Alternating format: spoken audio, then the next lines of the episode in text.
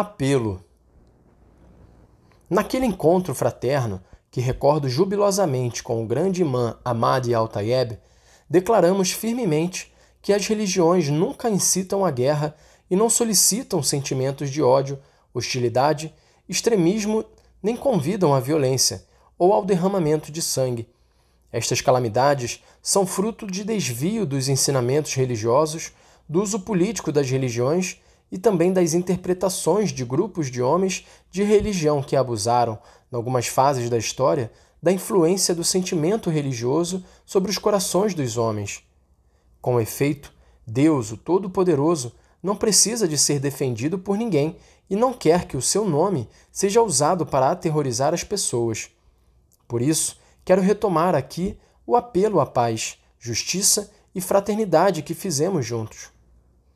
Em nome de Deus, que criou todos os seres humanos iguais nos direitos, nos deveres e na dignidade e os chamou a conviver entre si como irmãos, a povoar a terra e espalhar sobre ela os valores do bem, da caridade e da paz. Em nome da alma humana, inocente que Deus proibiu de matar, afirmando que qualquer um que mate uma pessoa é como se tivesse morto toda a humanidade, e quem quer que salve uma pessoa é como se tivesse salvo toda a humanidade. Em nome dos pobres, dos miseráveis, dos necessitados e dos marginalizados, a quem Deus ordenou socorrer como um dever exigido a todos os homens e, de modo particular, às pessoas facultosas e abastadas. Em nome dos órfãos, das viúvas, dos refugiados e dos exilados das suas casas e dos seus países, de todas as vítimas das guerras, das perseguições e das injustiças, dos fracos, de quantos vivem no medo, dos prisioneiros de guerra e dos torturados em qualquer parte do mundo, sem distinção alguma em nome dos povos que perderam a segurança, a paz e a convivência comum, tornando-se vítimas das destruições, das ruínas e das guerras, em nome da fraternidade humana que abraça todos os homens, une-os e torna-os iguais.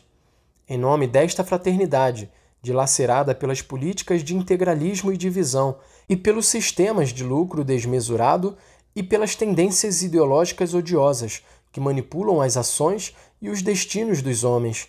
Em nome da liberdade que Deus deu a todos os seres humanos, criando-os livres e enobrecendo-os com ela. Em nome da justiça e misericórdia, fundamentos da prosperidade e pilares da fé.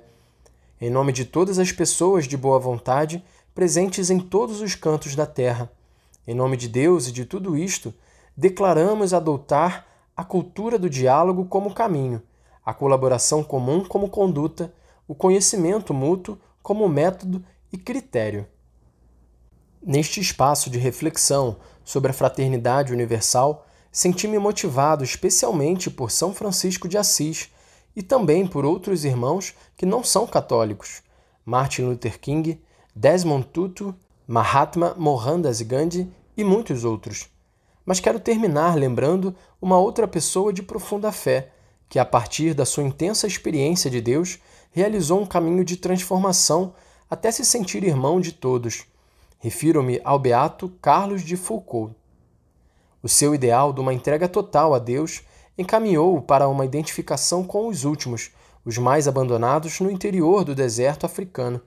Naquele contexto, afloravam os seus desejos de sentir todo o ser humano como um irmão e pedia a um amigo: Peça a Deus que eu seja realmente o irmão de todos. Enfim, queria ser o irmão universal, mas somente identificando-se com os últimos é que chegou a ser irmão de todos. Que Deus inspire este ideal a cada um de nós. Amém. Dado em Assis, junto do túmulo de São Francisco, na véspera da memória litúrgica do referido santo, 3 de outubro do ano de 2020, oitavo do meu pontificado, Francisco.